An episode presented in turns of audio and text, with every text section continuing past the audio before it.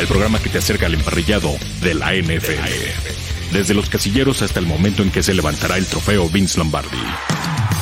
Todo, todo en el camino al Superdomingo. Camino al Superdomingo.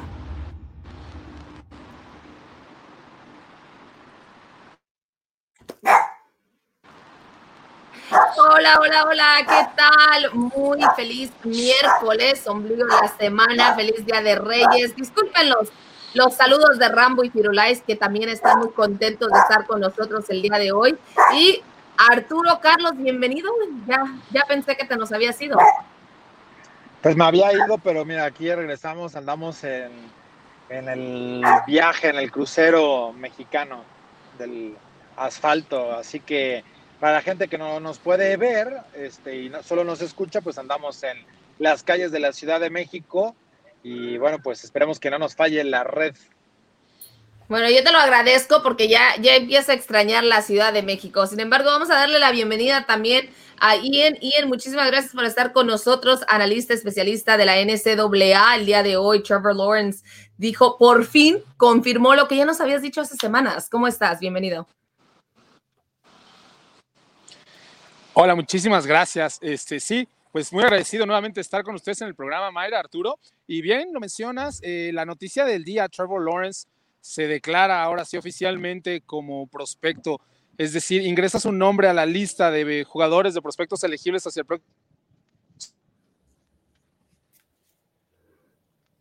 Hacia el próximo draft. Curioso, estás viendo. Sí.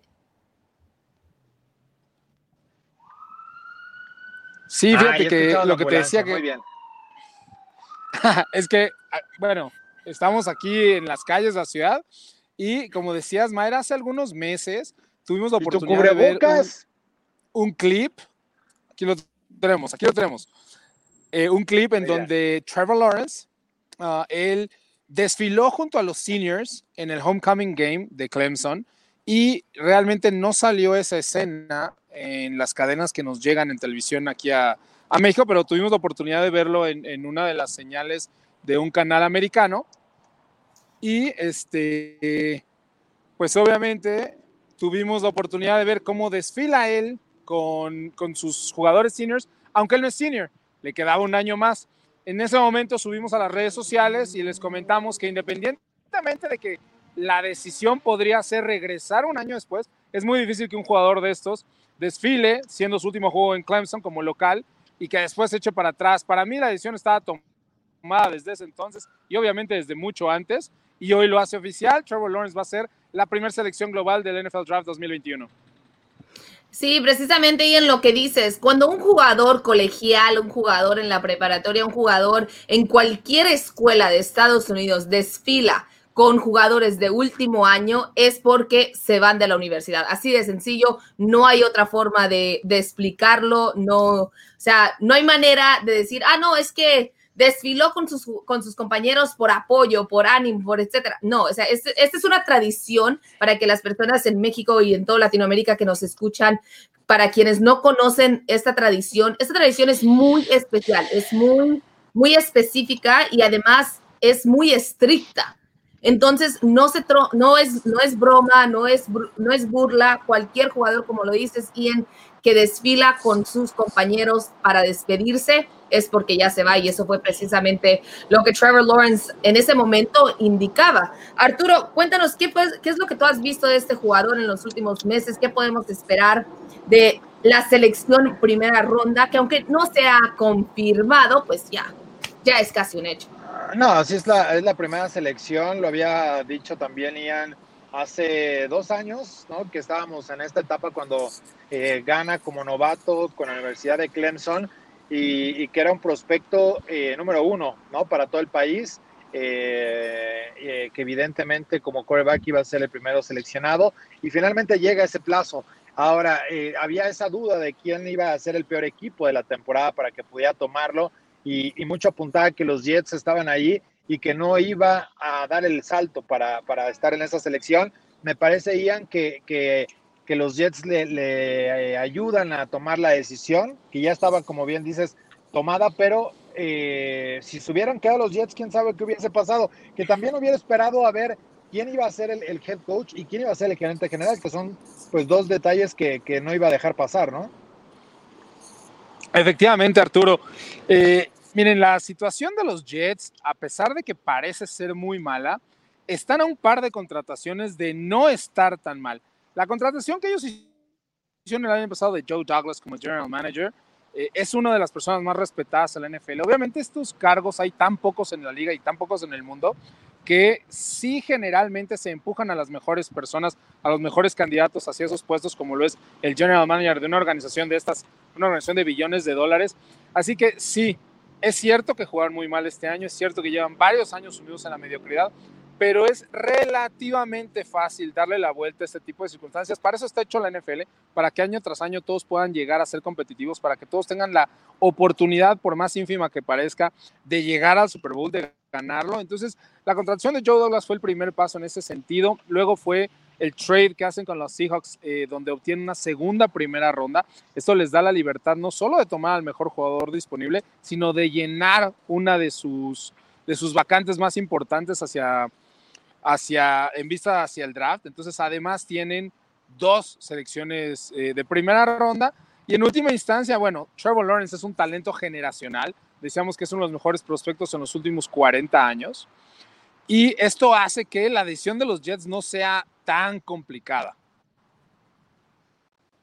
O sea que ya, es seguro que ya lo firmen porque este joven es, es para los Jaguars, no para los Jets para la decisión del equipo que fuese, eh, se hubiese apuntado, ¿no? Que hubiera tenido la primera selección. Y eh, evidentemente eh, también ya con este, este panorama, ahora tú preguntabas algo, ¿no, Mayra? en cuanto a esta ya llegada de Trevor Lawrence.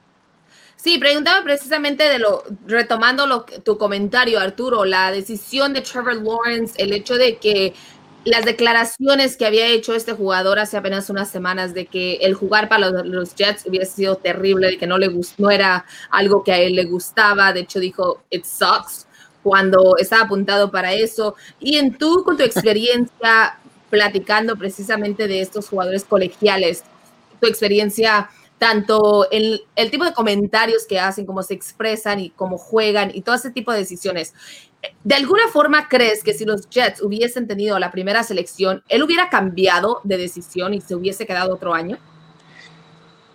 Sinceramente pues, no lo creo. El caso que estamos viviendo con los Jets es realmente el que vivimos cada año con una franquicia diferente. Si ustedes recuerdan bien, el año pasado tuvimos exactamente la misma conversación hablando de los Bengals tantas décadas este, sufridas por los fanáticos, tantas décadas en la mediocridad. Nadie quería que Joe Burrow pasara a los Cincinnati Bengals. Y bueno, sencillamente para eso está hecho el draft, para que los peores equipos puedan obtener a los mejores jugadores. En la, cuestión muy personal, creo que no. Creo que incluso si los Jets hubieran tenido la primera selección global, Trevor Lawrence hubiera declarado y hubiera salido, aunque hubiera tenido que jugar con los Jets. Eso por un lado. Y por otro lado, eh, me parece que ustedes también eh, participaron en el proceso del draft el año pasado a mi lado. Y recuerden que hablábamos de que cierto que hay equipos que en los últimos años han tenido muy malas experiencias, es decir, con muy pocos ganados y perdidos. Pero los Jets no son históricamente algo de lo peor que hay. O sea, Cincinnati ha sido históricamente peor. Cleveland ha sido históricamente peor. Y lo que hablábamos ese año o el año pasado es que si bien los Jets hicieron todo esto emocionante durante 15 semanas, todos pensábamos que al final iba a ser Jacksonville. O sea, Jacksonville fue el equipo que se deshizo de todas las estrellas, que hizo todo lo posible por quedar en último lugar, que todos decíamos, ellos son el equipo que va a obtener la primera selección global. Y como ganaron el primer juego de la temporada contra los Colts, entonces ya no pudimos eh, seguir hablando de eso. Ya no pudimos seguir hablando de eso y tuvimos que eh, pues, hacernos a la idea que iban a ser los Jets, la primera selección global, hasta que al final, pues ya no se pudo. Los Jets ganan los dos juegos que quizás no debieron de haber ganado, porque honestamente el nivel de Trevor Lawrence está por arriba de todos los demás prospectos. Y en última instancia fue, como dijimos hace un año, los Jaguars, el equipo que tiene la número uno global.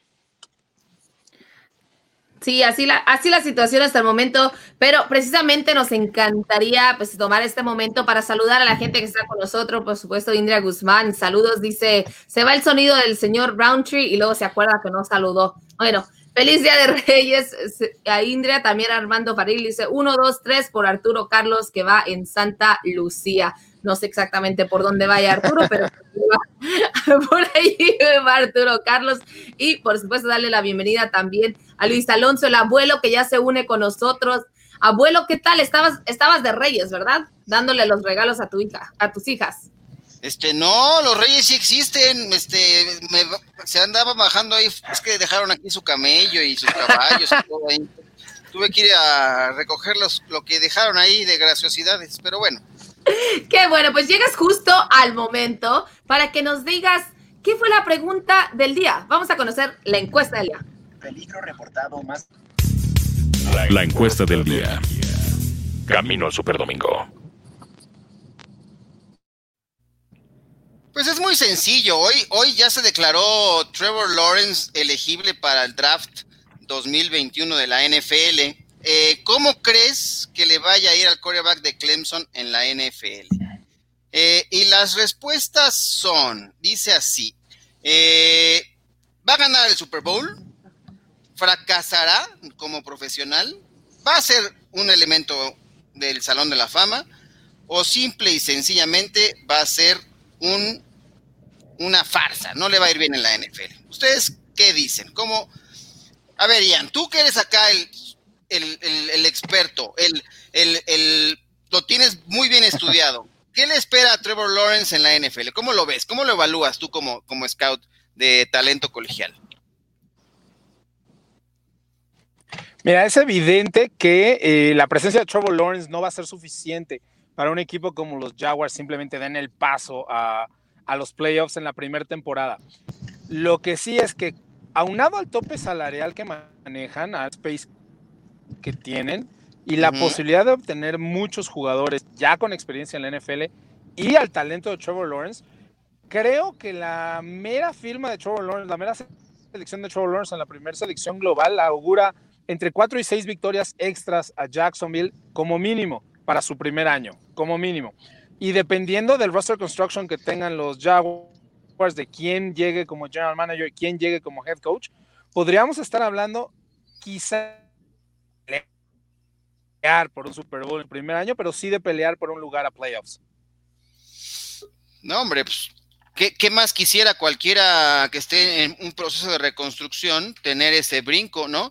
Pasar de la marca terrible que tuvo este año el equipo de los Jaguars a meterse a la discusión de estar peleando un lugar de playoffs, por supuesto que es, es extraordinario. ¿Qué, le, ¿Qué, le, haría falta eh, a un equipo como los Jaguars de Jacksonville, Arturo, que andas por ahí, eh, ¿qué es lo que más necesita dentro del roster?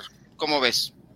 Fíjate que yo, yo veo la, necesidad del lado ofensivo en cuanto a la línea y también al quarterback, evidentemente, ¿no? Eh, me gusta el cuerpo de receptores, creo que después de reclutar a Robinson, bueno, de tomarlo como agente libre el año pasado, hicieron una gran, gran apuesta y le salió es un jugador talentoso y, me gusta el cuerpo de receptores, ¿no? Yo creo que DHR, Chris Conley, eh, Keelan Cole, eh, Tyler Eifert como, como ala cerrada, creo que no es que tenga profundidad la Vizca Chenot también, eh, que no lo mencionaba.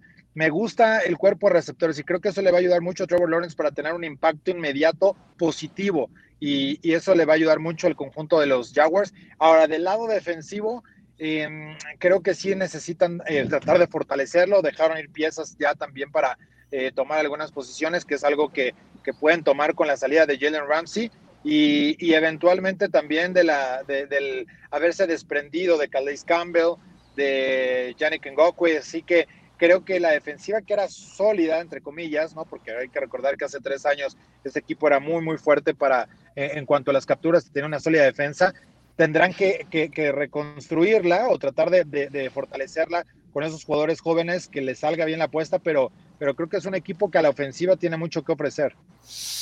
Mayra, ¿tú eh, qué perfil de head coach no crees que sea el ideal bueno, estamos pensando que los Jaguars son el equipo que va a seleccionar a, Trevor Lawrence. Creo que no, no me. No, no, no. ¿Alguien, no cree, ¿alguien cree que va a ser distinto? Que mañana es más seguro que, que, que firmen a Trevor Lawrence a que mañana salga el sol. No, es correcto. es que, por ejemplo, India nos, nos, nos, comenta por acá, la encuesta un poco apresurada, se vaticina que estará en los Jaguars, pero depende del resto del equipo. Sí, digo, faltará mucho la construcción de lo que tenga que hacer. Pero es él, ¿no? O sea, él como jugador.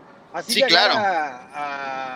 al equipo que ustedes quieran, es, la expectativa para Trevor Lawrence, ¿cuál es? Ese es el punto importante. Correcto. Así es, es, como, la situación de Joe Burrow con los Bengals de este año. Las expectativas no se tratan del equipo, no se trata de qué va a suceder con el equipo, sino qué va a hacer este jugador, cómo va, va a influenciar dentro de la NFL, qué va a suceder con un novato tan esperado, porque de hecho, ahorita que comentaron el tema de, de que en, en su primer año universitario ganó el nacional, con su universidad, con Clemson. Yo recuerdo ese partido y recuerdo voltear a mi hermana y decirle, oye, lo quiero, pero lo quiero con los Raiders, pero ya, ahorita. Y me Mañana, dice, lo es novato, me dices novato, luego no me importa. Ya es mejor que Carr, ya, regrésalo, mételo ya, en este momento. Así de sencillo, quiero a Trevor Lawrence con los Raiders. Entonces, creo que varias, varios aficionados, de hecho, estaban muy interesados en este muchacho. Son las, las expectativas son muy altas y por esa razón creo que está esa opción de que si será un fracaso dentro de la NFL. ¿Por qué? Porque varios de esos jugadores se, se llevan mucha de esa presión. Recuerdo también algunas entrevistas que le hicieron en sus primeros años, cuando le hacían preguntas, o sea, preguntas a veces un poco ridículas tocando, tocando ahora sí que lo ridículo, que le preguntaban, oye, ¿y qué tal las, las muchachas en la universidad? ¿Están guapas? Entonces contestaba muy tranquilo y humilde y decía, oh, dice, yo tengo mi novia en casa, dice, y eso, eso es lo que me importa. Entonces, pero en las últimas semanas también ha, ha cambiado mucho su respuesta, su forma de ser, su actitud. Y el, ¿Cómo mantener a una persona así que ya por los últimos tres años ha habido gente detrás de él pidiéndolo en sus equipos y que el día de hoy ya está a meses de firmar un contrato millonario. ¿Cómo mantenerlos con los pies en la tierra y que no suceda lo que sucedió con el recién ingresado que estaba en el equipo de Washington y que le dieron el adiós? No, sí, el, Dwayne Haskins. Dwayne Haskins, que tuvo una carrera tan corta, ¿cómo mantener a estos jugadores en ese, ahora sí que en esa rutina, en ese camino a ser los grandes? Oye, Ian, ¿estamos ante un talento de generaciones con este Trevor Lawrence? Sí, este, la respuesta corta es sí. No había una calificación como prospecto tan alta como Trevor Lawrence desde Andrew Locke y John Elway. Estamos hablando de 40 años. En los últimos 40 años no hay un prospecto más seguro que Trevor Lawrence. Ahora, obviamente son proyecciones, miles de cosas pueden salir mal, pero las ocasiones, el, el impacto, el jugador que es el día de hoy Trevor Lawrence es más importante que cualquier otro jugador que hayamos visto llegar a la NFL, insisto, desde Andrew Locke y John Elway, cerca de 40 años. Y la respuesta a la pregunta que más se Mayra, que además es un tema súper interesante para, para los que nos dedicamos a esto de roster construction y de, y de la gerencia general y de, y de lo que hacen los equipos en la administración, es cuando tú escoges a un quarterback, más que cualquier otra posición, aunque cada vez cobra más importancia en todas las posiciones, no solo estás seleccionando a lo que vas a ver en el campo domingo tras domingo, estás seleccionando a la cara de tu franquicia, estás seleccionando a lo que va a representar a tu equipo y a tu empresa durante la próxima década. Entonces, todas estas cuestiones que hemos visto que sufren muchos jugadores al llegar a la NFL, como Dwayne Haskins últimamente, pero que también podemos decir como James Winston, el caso hace muchos años de Ryan Leaf, todos esos problemas no existen con Trevor Lawrence. Es precisamente una de las calificaciones más altas que tiene y que es character. Lo que sucede fuera del campo con este muchacho eh, es gente que está obsesionada con el fútbol americano de una forma positiva. Es gente que quizás ha renunciado a la vida normal de un joven de preparatoria, de un joven de universidad, para dedicarse única y exclusivamente a la escuela y al fútbol americano. Y que cual cualquier gerente general se siente más que seguro yéndose a dormir todas las noches en que no lo van a despertar los mensajes a las 3 de la mañana diciendo, arrestamos a tu quarterback en un strip club, arrestamos a tu quarterback eh, conduciendo y bebiendo, arrestamos a tu... Entonces, sí, exactamente. Entonces, parte de, la, parte de lo que lo hace un prospecto tan apreciable y tan importante para cualquier gente en general y obviamente para los Jaguars con la selección número uno, es este carácter que demuestra fuera del campo y que lo hace invaluable para cualquier organización. Sin duda, me parece que es ya, lo, describes muy bien, el talento, lo que lo ha preparado, la mentalidad, una especie de, Peyton Manning así salió cuando salió de, ¿no? de, los voluntarios de Tennessee, tenía toda la mentalidad y todo el proceso ya asimilado de lo que iba, de lo que representa ser un jugador profesional desde que te levantas hasta que te vas a dormir, o sea, todo el proceso que tienes que llevar en el día a día está prácticamente asimilado con Trevor Lawrence entonces. Porque lo vivió con su familia. Son personas que crecen en un ambiente de NFL. Su padre fue, su padre es Salón de la Fama. Archie Manning es Salón de la Fama, el padre de, de Peyton. Y entonces están acostumbrados a vivir así. Están acostumbrados a vivir bajo cierto régimen. Están acostumbrados a vivir bajo ciertas normas y reglas que tienes que, con, con las que tienes que conducirte cuando eres un profesional de esto. Aunque todavía no firmes tu primer contrato. Y aunque todos hablamos eh, repetidamente de Peyton Manning, que es el mejor ejemplo, Luis, bien lo mencionas, se nos olvida que Peyton tiene un hermano que se llama Eli y que también fue un role model a seguir, un, eh, ciudadano ejemplar. Jamás hubo ningún problema, ningún rumor. Es que esta familia, como bien lo dijo. Eso es lo que es. Sí, aquí, Porque aquí si viene, no viene de Emilia de, jugadores.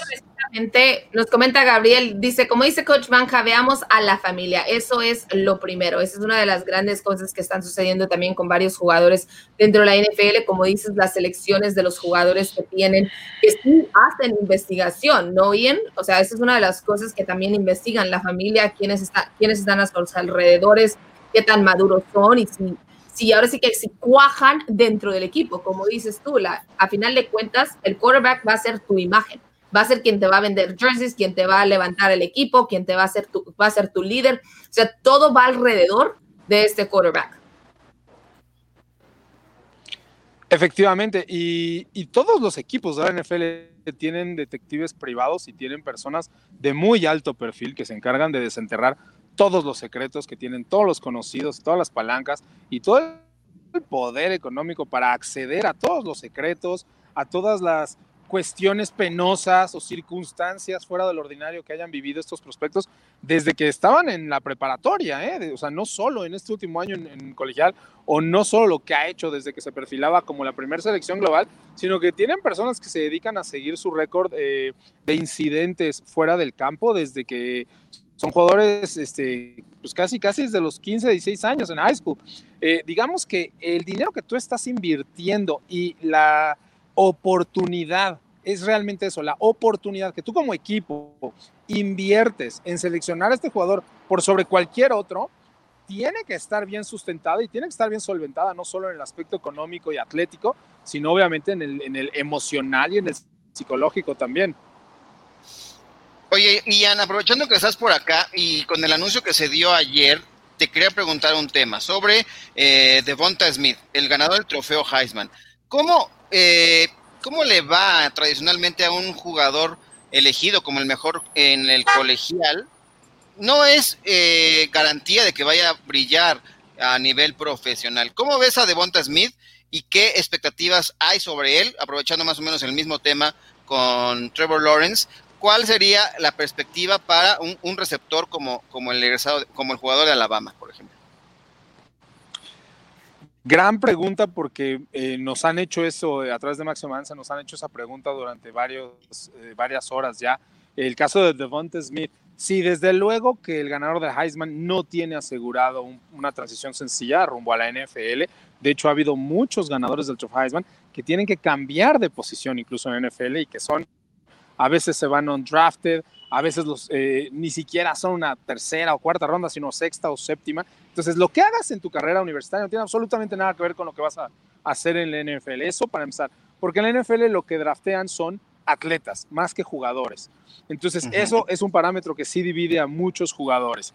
Por otro lado, yo creo que Devonta Smith va a ser una primera selección, de hecho podría asegurárselos, pero sí hay que eh, nombrar que históricamente los jugadores que tienen, eh, digamos, los rasgos, las características que maneja Devonta Smith en el aspecto físico, han tenido una transición difícil. Devonta Smith mide tan solo 6 pies, que es un 82.54 para las personas que, que, no saben hacer la conversión. Y solamente pesa 175 libras. Estamos hablando aproximadamente unos 85-87 kilos. Es muy ligero para jugar en el NFL. Muy ligero. Eso no significa, exacto, eso no significa que por ello no va a tener una carrera considerable o una gran carrera. Pero históricamente los jugadores de este, de este estilo, como los de Sean Jacksons, como los Tyler Lockett, como los Percy Harvin, como los Marvin Harrison, son personas que batallan muchísimo con las lesiones. Eso no le resta ni oportunidades, ni talento, ni proyección, pero sí hay que tener muy claro que quien invierta una selección de primera ronda, una selección en Devonta Smith, va a tener que manejar la carga de trabajo, manejar eh, el proceso de alimentación y de gimnasio que, que, manejan, que obviamente no les estoy diciendo nada nuevo, todos los equipos NFL, todos los general managers saben de lo que estoy hablando, pero eh, sí hay que tener bajo consideración que independientemente de su talento, es un jugador extremadamente ligero, 175 libras en la NFL es, es de verdad ligero y que históricamente estos jugadores sufren de lesiones constantes. Pero por aquí nos pregunta Héctor Villarreal, comparando a Devonta Smith contra DK Metcalf, ¿cuánto mide y pesa un wide receiver elite NFL contra un Heisman de la NCAA? Primero, quiero aclarar que bueno, te pones a no es, no es un receptor abierto común. Entonces, su tamaño, de hecho, fue una de las cosas que, criticaban, ¿no? Bien, o sea, criticaban porque que una, un jugador tan grande, que tan ágil podía ser como receptor abierto. Entonces, eso creo que es uno de los puntos que tenemos que aclarar, que este no es lo, el, ahora sí que el receptor abierto tradicional dentro de la, dentro de la NFL. Él mide 1,93 y pesa 229 libras, 104 kilos. Entonces, es aproximadamente unos 6 pies 3, 7 octavas. Exactamente. 40, unos 40 kilos más que, que Devante Smith y mide pues casi y además algo, algo comió que le hizo daño que se llenó de bolas. y además le entra mucho al gimnasio. Así que, y, y cuéntanos, ¿qué, ¿qué, es la diferencia entre un receptor de esa, de esa magnitud a, ahora que nuestro ganador del Heinzman Trophy?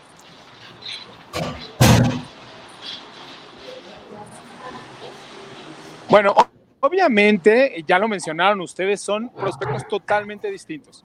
Mientras que Devonta Smith es un jugador que proyecta para la posición de slot receiver en la NFL, porque por su tamaño y por su peso va a ser difícil que juegue en el exterior, es difícil que salga del press, es difícil que ataque a los corners que son más grandes, más pesados, con brazos más largos que él.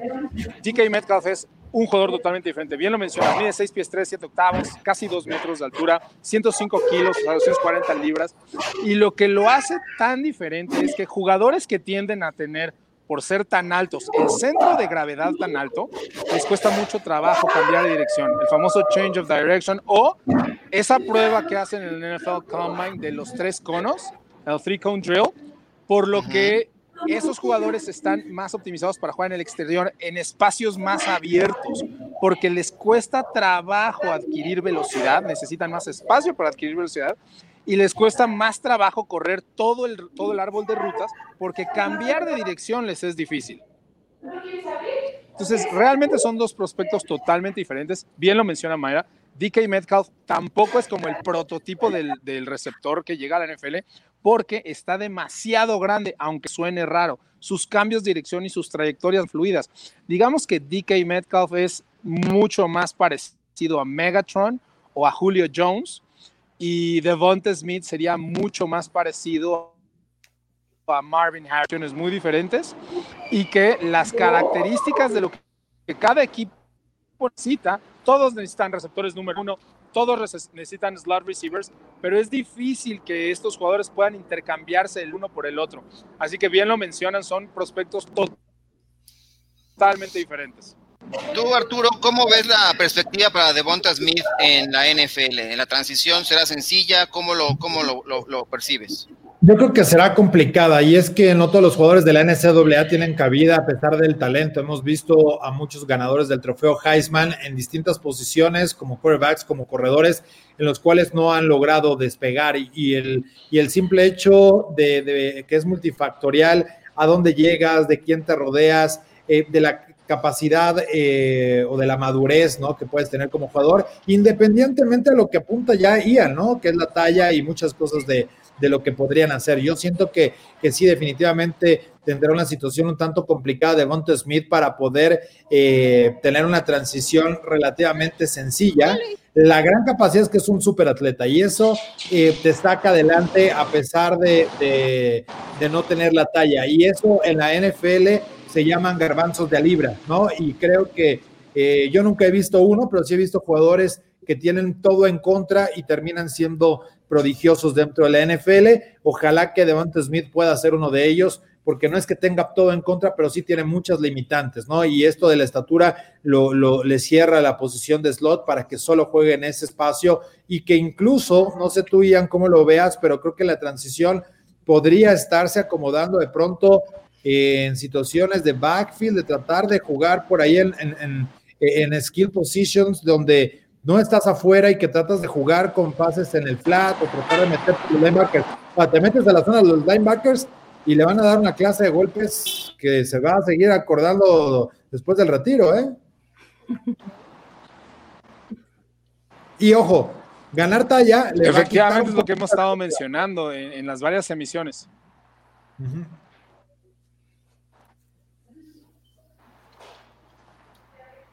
Eh, ganar talla ya en la NFL es complicado. Hay programas, y Alabama es el ejemplo perfecto, donde su sistema de nutrición, su sistema de entrenamiento, su sistema de, pesas, ¿no? Su, weight training program, son tan, son tan importantes, están tan establecidas y tan probadas, ¿no? Que Devonta Smith no va a subir muchos kilos más en la NFL. Devonta Smith es un jugador de 21 años y yo calculo que quizás pueda llegar a pesar 184, 187 libras, o sea, quizás pueda subir unos 6, 8 kilos más en NFL.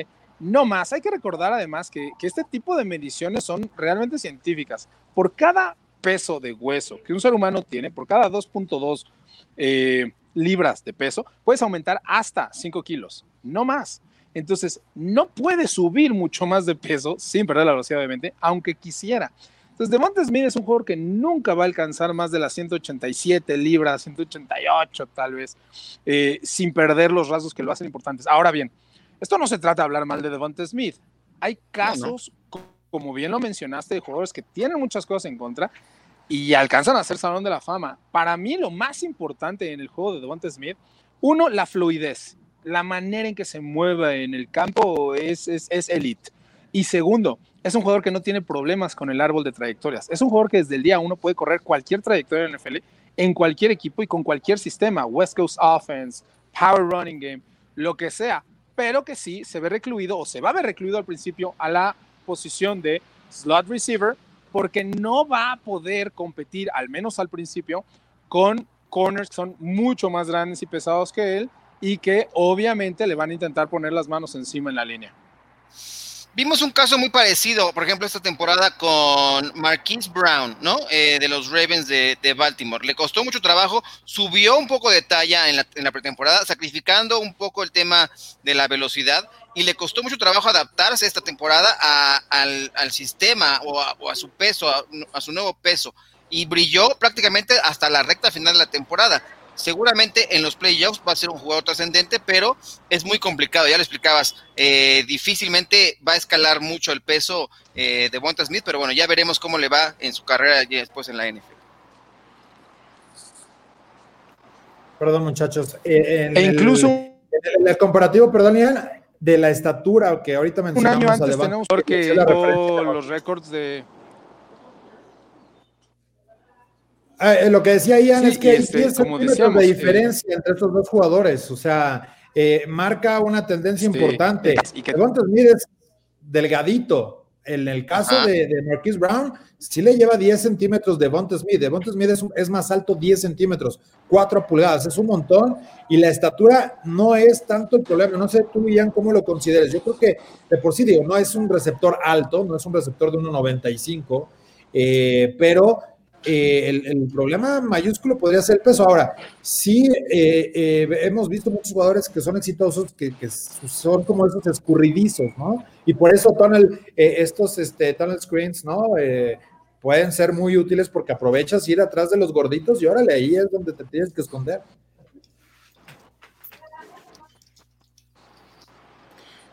Nos dice Alejandro Montiel, creo que el éxito de Trevor Lawrence depende del sistema que maneje el head coach que llegue a Jacksonville. Sí, efectivamente, deseamos también que en eh, Marquise Brown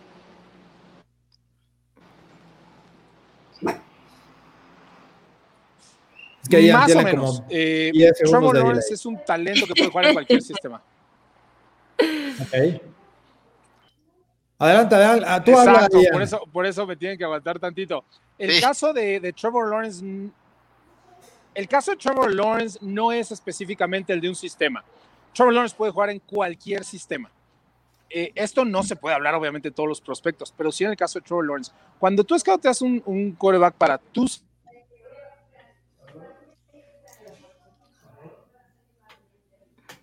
sistema, obviamente hay características estar en tu cualquier sistema. Obviamente, creo que la pregunta viene referida a cómo va a jugar el equipo, qué tendencias ofensivas tenga, más carreras, más pases, más bootlegs, más, eh, power running game, más vertical eh, passing game. Eh, eso sí podría influir en su desempeño. Pero en sí, el sistema ofensivo no es algo que le afecte a Trevor Lawrence, porque Trevor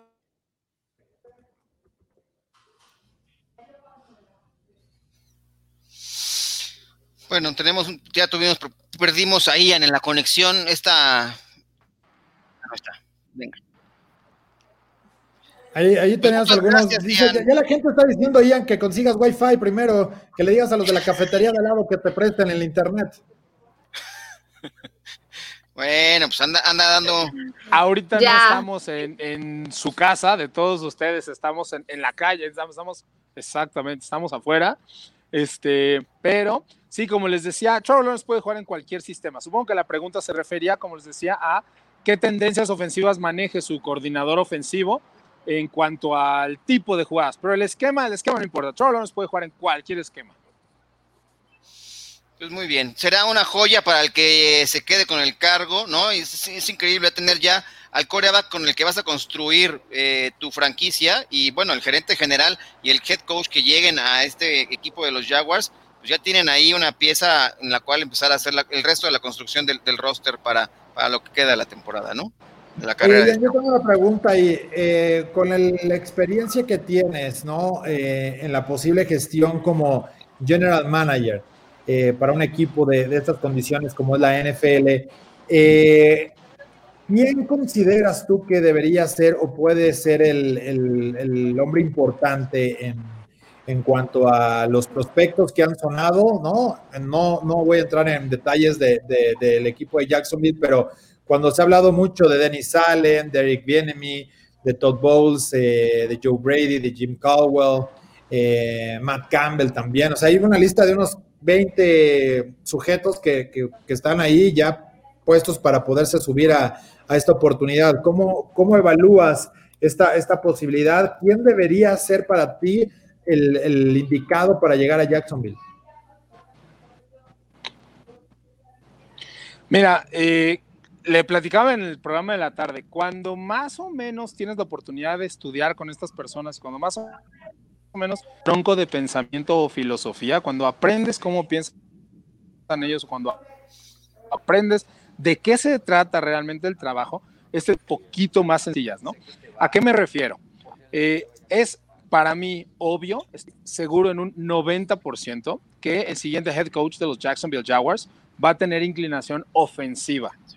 Sí tiene que ser un gran constructor de cultura, sí tiene que ser un gran comunicador, tiene que ser un gran líder, Ah, pero su inclinación va a ser ofensiva porque necesitas construir alrededor de Trevor Lawrence. Trevor Lawrence es la parte más importante que van a hacer los Jacksonville los próximos 10 años. Entonces, todos los coaches que tengan una inclinación defensiva están automáticamente descalificados. Así es como se piensa en la NFL, así es que van a contratar a un coach ofensivo, eso no tengan duda. Me parece que es intrigante la cuestión que estamos escuchando en redes acerca de Urban Meyer.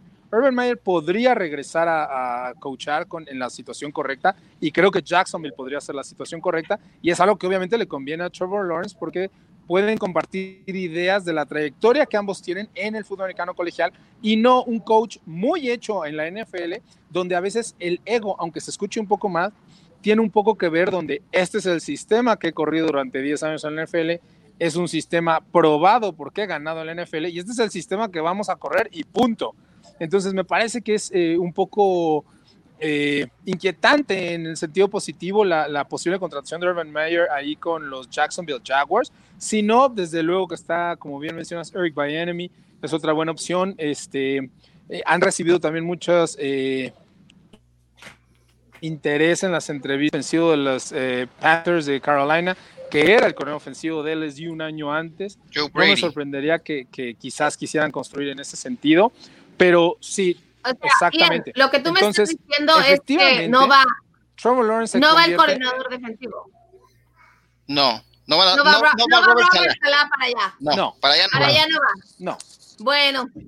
Ahora, también lo, importante será, no, a mí me llama la atención que están corriendo entrevistas, Ian, eh, y no tienen gerente general, o sea, están yendo a la par. Hoy entrevistaron eh, a Bayern y, y yo creo que de, ahí, o sea, por ejemplo, entrevistas a Eric Bayern y, y no tienes tú a un gerente, ¿no? Ya esa entrevista lo, reportó hace rato eh, Adam Schefter y ahora hay que ver quién, porque también se, hablaba, por ejemplo, eh, Anderson había dicho que que también habían entrevistado o que habían pedido la, solicitud para entrevistar a Raheem Morris, ¿no?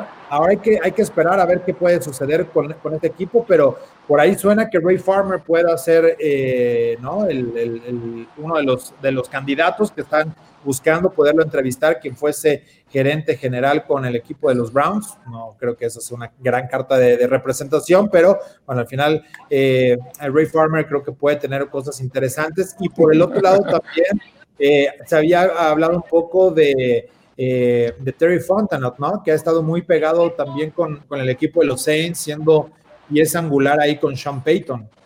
Jerry. Jerry Terry Fontanot, ¿no?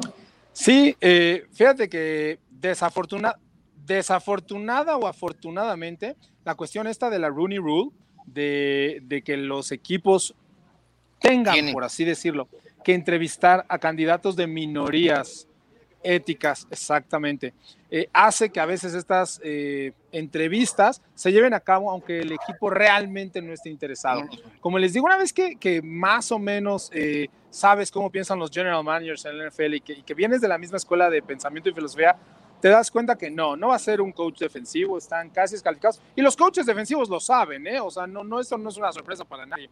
Y, en el caso que tú mencionas de la gerencia general de Jacksonville, a mí me pareció eh, un reporte que pues me causó conmoción cuando lo leí. Eh, la entrevista que le hacen a Omar Khan, el, el, hijo de Shad, y que ha estado cumpliendo las funciones de gerente general y dijo que él se va a mantener como gerente general al menos el primer año. Eso significa que eh, el gerente general que llegue a la organización tiene que entender que la última palabra no va a ser de él y que el hijo del dueño va a servir como buffer entre el dueño y el gerente general. Eso para mí hace el trabajo mucho menos atractivo porque qué administrativo que tenga un muy buen trabajo en cualquier organización de la NFL, va a soltar ese trabajo para irse a, un, eh, a una organización como Jacksonville Jaguars, que si bien te da el título de gerente general, realmente no te permite cumplir las funciones de gerente general. Entonces, para mí se están disparando en el pie antes de empezar el proceso. Ahora, evidentemente, yo confío en el reporte, está sustentado, pero se me hace, se me hace raro y se me hace difícil que le vuelva a ganar el ego a este señor que ya sucedió antes de la transacción de Yannick Ngakwe, donde se hizo de palabras públicamente con los jugadores, eso no se ve en la NFL. Y, y, además es algo que, que Yannick Ngakwe lo, lo denunció, o sea, lo, lo tuiteó, lo estuvo... nuevamente, él va a seguir manteniendo las funciones de gerente general y entonces, pues le quitas tu autonomía. Claro. Tony Khan, ¿tiene alguna opción, eh, Ian, en este crecimiento de, de poder crecer en la, en la posición? de, gerente general, o sea, de llevar las riendas. Digo, es algo que hemos visto en, diferentes equipos, en, eh, sobre todo esto, estas franquicias que han llevado eh, tantos años, sucede con Pittsburgh, ha sucedido con el de, de los Cardinals en Nueva York incluso, ¿no?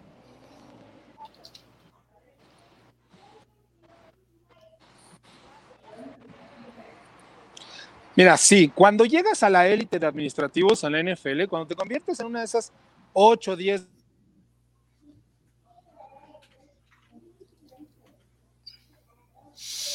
Ahorita lo recuperamos. Ciclo tras ciclo, te estás entrevistando, todavía. Ahora, como en cualquier trabajo del mundo, como cualquier trabajo del mundo, entre más alto estás en la escalera jerárquica, menores son las oportunidades que te pueden jalar o menores son las oportunidades que pueden hacer que dejes tu situación actual.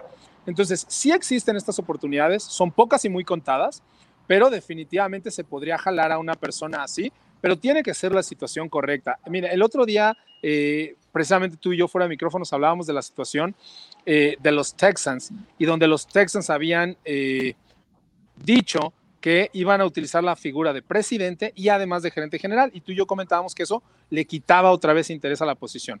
El día de hoy se, se da la firma quizás del ejecutivo más importante, no general manager aún de toda la NFL, que es Nick Caserio, que ha estado los últimos 23 años con Nueva Inglaterra y que fue bloqueado por Nueva Inglaterra en varias oportunidades para entrevistar con otros equipos. En el segundo que Nick Caserio firma, se da a conocer que el que fungía como presidente de los Texans dejará el cargo, desaparecerá la figura de presidente, en este caso de Jack Easterby, y eh, tomará funciones completas Nick Caserio. La única forma en que Nick Caserio iba a dejar a los Patriots para tomar una gerencia general era si le daban el control completo. En el momento que él firma con los Texans y renuncia a Jack Easterby, entonces tiene control completo y por eso se permite dejar a los Patriots. Si esas cosas no suceden, los mejores administrativos, los mejores prospectos de General Manager van a seguir con los equipos que actualmente radican. Oye, Ian, pues muchísimas gracias por este gran análisis de tanto el ganador del trofeo Heisman como lo que viene para Trevor Lawrence en la, en la NFL. Te agradecemos mucho este análisis y este enlace hasta la calle. Aquí te dicen que por favor te pongas el cubrebocas. Sí, la verdad es que tiene razón, aquí lo traemos, pero este, si de por sí no se me escucha, entonces sí, sí, les agradezco mucho. Además, eh, eh, la, la, entrevista, la oportunidad, me da mucho gusto volver a competir a compartir los micrófonos con ustedes. Ya teníamos varios meses de no poder hacerlo. Este, con Arturo sí, hace un par de semanas todavía estuvo ahí con nosotros en Maximum University. Y muchas gracias a las personas que nos regalan su tiempo y que nos dan la oportunidad de, de recibirnos y de tomarse ese, ese, pues ese tiempo para, para escucharnos y para escuchar lo que, lo que tenemos que decir. Así que les mando un caluroso abrazo. Muchas gracias por el tiempo, amigos. Y nos estamos viendo cuando quieran. Ya estaremos también aquí este, hablando del draft con ustedes en semanas posteriores. El domingo a las 12.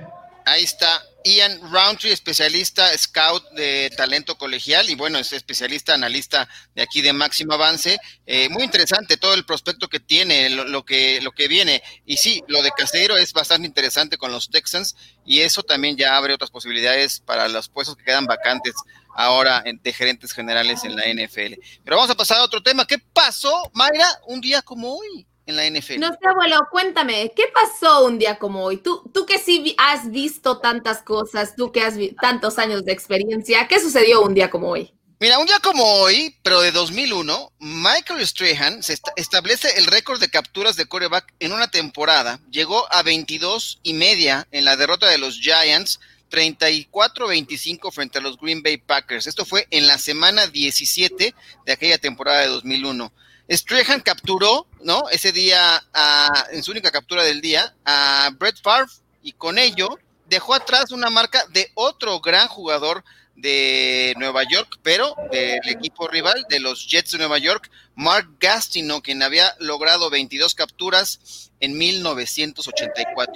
Esto ocurrió un día como hoy, pero de 2001, así que ahí está. ¿Qué tal? ¿Qué te parece? Oye, ¿por qué le pedía perdón Brett Farr a Michael Strahan? ¿Por qué no le dejó, dejó hacer más capturas o qué? No sé si recuerdas esta jugada, fue muy polémica porque además prácticamente le regaló la captura en esa ocasión eh, Brett Favre, ¿no? Ahí estaba muy emocionado Strahan, como que está, lo, quiere levantar y dijo, ya, hombre, no te emociones, te regalé el récord, ¿no? Porque prácticamente hace un rollout y en vez de querer seguir corriendo, prácticamente se barre y le deja en charola de plata el récord a Strahan, porque nada más llegó, prácticamente se acostó encima de él y llegó al récord, pero me parece que pudo haber hecho un poco más en esa jugada Brett Favre, no sé si lo recuerdas, Arturo. Sí, como no, por eso hacía la, referencia ahí de, que le pedía casi, casi perdón Brett Favre en la, jugada. Pero bueno, pues es parte de lo que ha sucedido en, la, liga. Hoy, con 15 capturas, le alcanza a TJ Watt, lo cual se me hace una cantidad relativamente baja, eh, para, para, estar ahí. Yo creo que debería estar eh, superando las 15 capturas para ser eh, líder, ¿no? En capturas. Correcto. Sí. Y miren, Alejandro Montiel está de acuerdo con ustedes. Dice, esa captura para el récord se la regaló. Ah, le pone hasta palomitas. Se la regaló Perdón, ahorita que, hacía referencia, ah, ya tengo aquí el dato. Shaquille Barrett el año pasado, 19 capturas y media. Aaron Donald, 20 y media. Chandler Jones, 17. Vic Beasley, 15 y media. J.J. Watt, 17 y media. Justin Houston, 22. Robert Matthews, 19 y medio. J.J. Watt, 20 y medio. Jared Allen, 22. La realidad es que, ¿qué pasó? Hay que echarle un ojo a ver qué pasó con los cazacabezas este año, ¿no? Porque fue una cantidad baja. más o menos baja. Digo, a TJ Watt le hizo falta un juego, pero no iba a tener tampoco cinco capturas, ¿no? Y bueno, y también hay cumpleaños hoy. ¿Quién cumpleaños hoy, Arturo? ¿Sabes quién cumpleaños hoy? Eh, claro que sí, Howie Long. Howie Long, 61 años. Ay, ya quisiera llegar a los 61 así, espero que llegara en eso. Charles Haley, qué bueno que pusieron a Charles Haley con esa gran foto tan bello que se ve con ese uniforme de los Cowboys y no el de los 49 o cualquier otro. Eh, no. A Sante Samuel, 40 años, muy bien, felicidades a Sante Samuel. Hay muchos cumpleaños hoy. Venga el siguiente. Endamukong Su. Ay, caray, 34 Ay, no, qué feo que lo pusieron con ese uniforme, lo hubieran puesto con el de Miami. No, porque ese es su equipo actual. El otro ya estaba retirado. James Winston, 27 años. ¿Llegará a ser otra vez este titular en la NFL este muchacho? No, lo fue con Tyson Hill, abuelo. no le pudo ganar a Tyson Hill terriblemente. Y eso que el otro entró nada más para correr el balón, o sea, tampoco es que dijeras, bueno, le ganó el brazo, pero era más confiable tener el, el, juego terrestre con Tyson Hill que lanzando James Winston, porque así como lanza de touchdown, lanza intercepciones, ¿no? Pura, es el lanzagranadas Winston. El lanzagranadas Winston. Oye, pero ay, ya no sé, yo llegué un poco tarde, ¿se habló de COVID ya o no? ¿Se habló del COVID? no se ha hablado absolutamente nada de Trevor Lawrence, se robó el show Trevor Lawrence. se lo robó Trevor Lawrence y el... Aunque ya se había anunciado en Maximum Advance University desde hace tres meses que él iba, ya se iba al draft, aún así, el día de hoy, hoy oficial. cómo cambian las cosas. Se robó el show, se robó el show y todavía no ha llegado en la NFL. Imagínate qué va a hacer cuando esté ya con el informe de los Jaguars. Mejor me tomo mi café aquí. Ustedes hagan, hagan. El pobre Bigotes ya. ¿Qué va a hacer de Gardner Minshew, Arturo? ¿Dónde va a acabar? ¿Se quedará? En la banca. en la banca. En la banca. Si le dieron la oportunidad que fuera el titular, pues lo único que puedes hacer es que siga ahí. No, no, tiene otra cosa que ofrecer Gardner. Bueno, Gardner Minshew es es un accidente, con todo respeto, de que, y, eh, bueno, es un accidente del sistema. Tiene que, agradecer muchísimo por, lo que al final le, permitió Washington State y, bueno, pues eh, tener la oportunidad de, generar esos votos para subirse al draft a la tercera ronda, ¿no? Que fue reclutado eh, por ahí. Entonces, pero yo siento que sí, eventualmente, pues tendrá que seguir ahí, o sea, en el camino, eso es parte de lo que tiene que hacer. Mira, aquí hay algunos comentarios con respecto al récord de, que mencionabas de las capturas, dice Gerardo Sandoval. Realmente por la velocidad con la que los corebacks se deshacen del balón hoy en día o ahora, es muy bueno que tengan más de 10. Y Alejandro Montiel dice, de hecho, Mark Gastino ya protestó hace como un año porque es más que obvio que se la regalaron y quiere su récord de regreso. Ah, híjole, ya lo que, ocurra. A ver, bueno. no, no, todos los, eso es la, versión más perdedora que he escuchado en la vida. Todos los, todos los que son poseedores de récords dicen, no, los récords están hechos para romperse y alguien lo va a hacer por mí. y ahora quieren que anulen una, de que fuera parte del comité de, de análisis de estadísticas. Ahora, si eso hubiese pasado, hubiese sido a las horas después del juego cuando se hace la revisión de estadísticas, ¿no? No, no 20 años después de, oye, devuélvame mi récord, no sea payaso, por favor. y bueno, también complementa Gerardo Sandoval, dice, la marca de Gasly no fue muy personal. En más de una ocasión pasó al corredor junto a él y no lo detuvo. ¿eh? Bueno, ahí está. Y bueno, también comentando sobre Trevor Lawrence y cómo le vaya a ir, dice, basándome en el sistema de Clemson, creo que Trevor jugará bien Watson también es buenísimo. Aunque ya le desperdiciaron y le pidió perdón JJ Watt por echar a perder un año en el cual eh, uno de sus mejores años lo tiraron a la basura los Texans. Así que, bueno, les comentaba del tema del COVID, ¿no? El, el, tema de los Browns había estado como alarmante, pero hoy no tuvieron ningún caso positivo nuevo.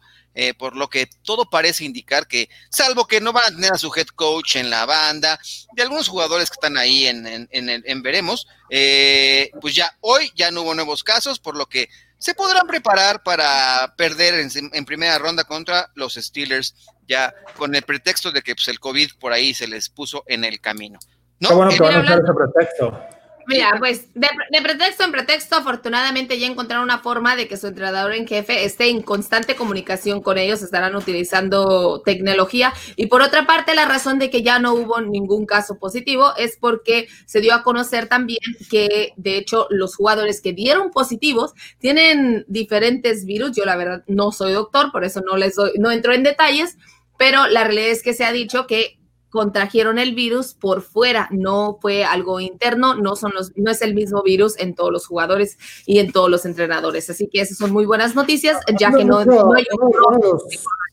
lugares de foco de infección, perdón Mike, que te interrumpa, ha sido precisamente el área del condado de Berea, donde está el, eh, las instalaciones de los Browns. Y, y, esa zona en general ha sido un foco rojo en la Unión Americana. Entonces, Evidentemente eso, eso fortalece la situación de poderte contagiar afuera, pero eh, son muchos, ¿no? O sea, cinco elementos y, el que hoy no haya, creo que no es ninguna garantía, así que va a tener que poner mucha atención la liga en esta parte. ¿eh?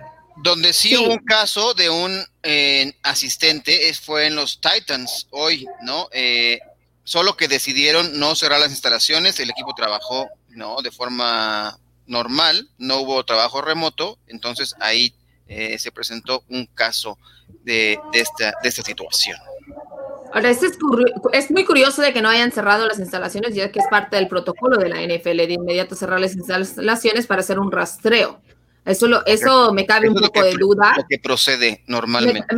sí, me cabe algo de duda, o sea, ese tema de los Titans que dé un positivo y que las instalaciones no se cierren de inmediato, ya que procede el rastreo después de que se da el caso positivo. Entonces, puede ser que a lo mejor todavía tengan alguna investigación por hacerse, no estoy 100% segura. Otro de los reportes que salieron precisamente con lo del COVID fue el tema nuevamente de la burbuja que hay equipos que dicen, bueno, igual podemos hacer una burbuja nosotros, igual podemos hacer una burbuja personal, pero la realidad es que, como lo acaba de decir Arturo, el virus está en, dentro de las diferentes comunidades, hay algunas que han sido más afectadas que otras. El tema de Santa Clara, donde ni siquiera le permitió a los jugadores jugar fútbol americano dentro de su propio estadio. Entonces, el tema de la burbuja en, en los hoteles sigue siendo muy complicado Eso creo que la payasada, ¿no? Por parte del. De Santa Clara, de condado.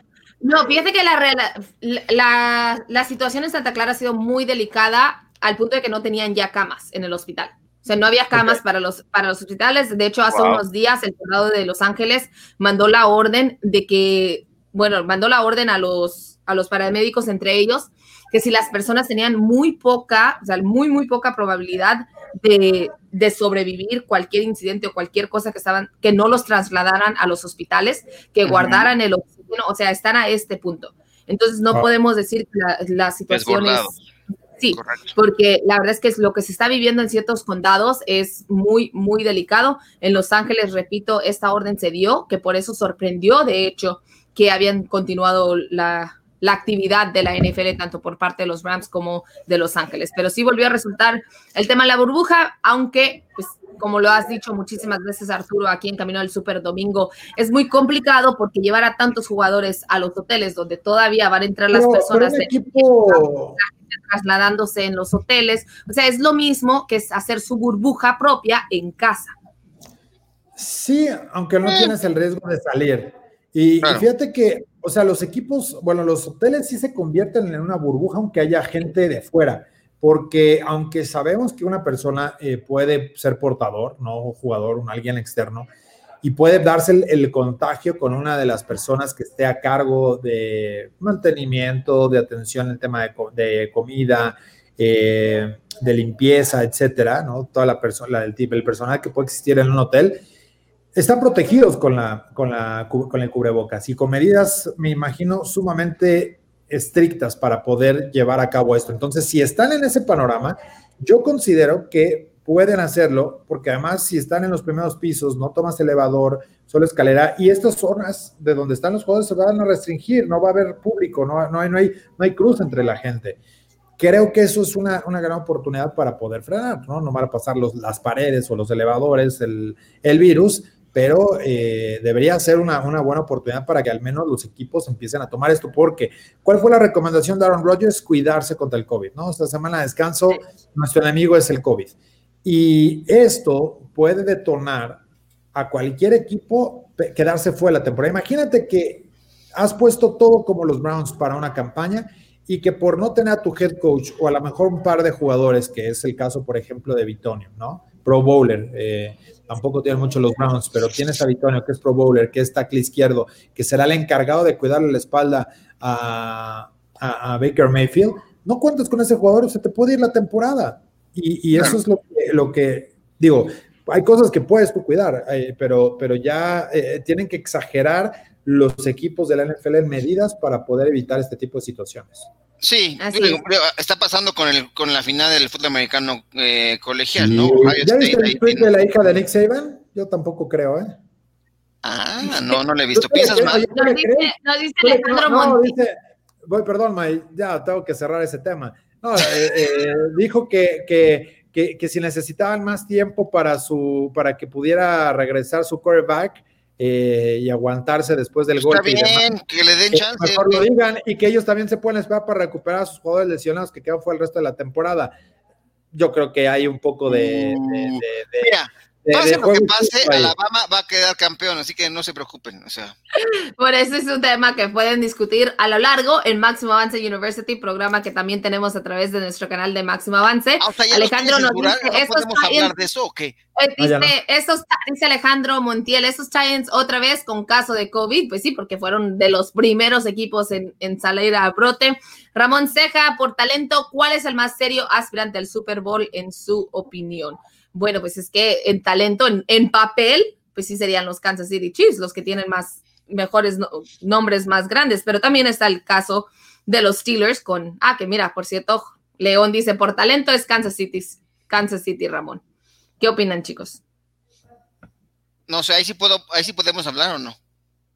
Claro, abuelo. Ah, es que ya me, no, por talento. Es que nos desviamos, traemos 17 temas, llevamos 3 y ya vamos a la hora de programa. Pues es que nos extendemos, somos muy choreros, está bien, y, hay que desarrollar los temas, hay que aprovechar a Ian, cuando llega Ian, hay que, hay que, y la verdad es que estuvo muy interesante, ya hablaremos mañana de un tema muy especial que teníamos preparado para hoy, pero lo pasamos para mañana, no pasa nada, se puede guardar, Y mañana lo publicamos aquí. Ya está en las redes sociales de, Máximo Avance no, y en la página, pero mañana hablaremos de ese tema importantísimo. Eh, para mí, eh, eh, por talento, sí, Kansas City, pero yo me gustan mucho los Bills de este año. Creo que los Bills pueden ser un equipo muy sorpresivo, ya lo he dicho. De acuerdo. Bueno, parece que ya estamos llegando al final del programa. Antes de irnos, también darle la buena noticia a los Rams que el receptor abierto, bueno, la afición de los Rams, el receptor abierto Cooper Coop ha regresado, ha sido activado en la lista de COVID, así que él ya estuvo por allá. Y también el día de hoy, Jared Goff estuvo lanzando, que no tomó ningún snap, pero ya empezó a lanzar, ya por lo menos sabes que tiene fortaleza para detener el ovoide. Eso son muy buenas le quiere poner un poco de emoción. ¿Tú crees que vaya a haber un cambio de, o sea, si Goff está listo, tendrá que ser Goff el titular, ¿no? Ah, claro, si, está listo, va a ser. Si está, pero esa es la gran pregunta. ¿Estará listo? para lanzar. Ya ves que la semana pasada nos dijo el doctor Curandero en nuestra sección precisamente de Injury Report, que por cierto, hoy le mandamos un fuerte abrazo porque no pudo estar con nosotros, pero ya la próxima semana estará de regreso. Y pues la verdad es que esa es la gran pregunta. ¿Estará listo Jared Goff para lanzar o no estará listo? Sin embargo, hemos llegado al final. Luis Alonso, despídenos. Espérate, mira, Alejandro Montiel dice una cosa muy importante. Para que se queden más tiempo, esto está bueno. Hablar de la NFL es lo mejor que nos puede pasar y lástima que ya se va a acabar y a sufrir la sequía de siete meses sin fútbol americano. ¿Ya ves, Mike? Alejandro, tranquilo, aquí, exacto. Aquí seguiremos a través de Máximo Avance, la Casa del Fútbol Americano en México. Tendremos información de todo lo que está sucediendo. Claro que no tendremos partidos, pero tendremos todo el análisis, la previa, todo lo que le hace falta a los equipos, quién van, quién van a levantar en la agencia libre. Después llega el draft, está el combine antes de ello, que por cierto, ya salió el reporte de que cancelaron varios espacios reservados que tiene la NFL para el combine en febrero, lo que lo más probable es que lo estén moviendo o de, vayan a encontrar alguna forma de hacerlo virtual, pero ya les estaremos informando aquí en la ah, casa. Corriendo las 40 yardas en el pasillo de su departamento. si no les dan las 40 yardas, que, que, lo hagan en tres, dos, tres tiempos, ¿no? Corren 15 yardas, luego otras 15 y luego 5 y ya la sumen a ver cuánto le dio. Mira, hay una idea que hay que abrir un canal de la Major League Baseball mientras no haya NFL. Pero es que nunca se acaba, nunca se acaba el fútbol americano. Ya lo estarán viendo, tendremos muchísimo contenido para ustedes a través de Máximo en la Casa del Fútbol Americano en México. Pero ahora sí, ya que el abuelo no quiere despedirnos. ¿Cómo quedó la pregunta del día? Nada más decir. Vamos a ver, vamos a ver la pregunta del día antes de despedirnos. Pero ¿cuál pregunta? ¿Cuál, cuál quieres? ¿La de YouTube o la de la de Twitter? No, no me regañes. No, la de YouTube, la de Metallica. Con el anuncio de Trevor Lawrence declarándose para la NFL Draft, ¿qué expectativas tienes para la carrera del quarterback de Clemson en la NFL? Y las opciones eran Salón de la Fama, campeón de Super Bowl, MVP o un fiasco. ¿Y cuál creen que ganó? Con 31% dice que va a ser un fiasco. No, oiganme, no sean así, pobrecito. Y luego, y luego, ¿por qué dicen? ¿Mande? Es fácil así tirarla desde el principio. Y está bien, es los jugadores que te sirven de motivación. Mira, quienes eh, están a través de, YouTube eh, posteando ahí, sin pena ni gloria, 55%, que es un fiasco. Ajá, eh, sí, muy parecido. 24% que gana un Super Bowl y el 11% para que sea un futuro Salón de la Fama y que fracasará como profesional.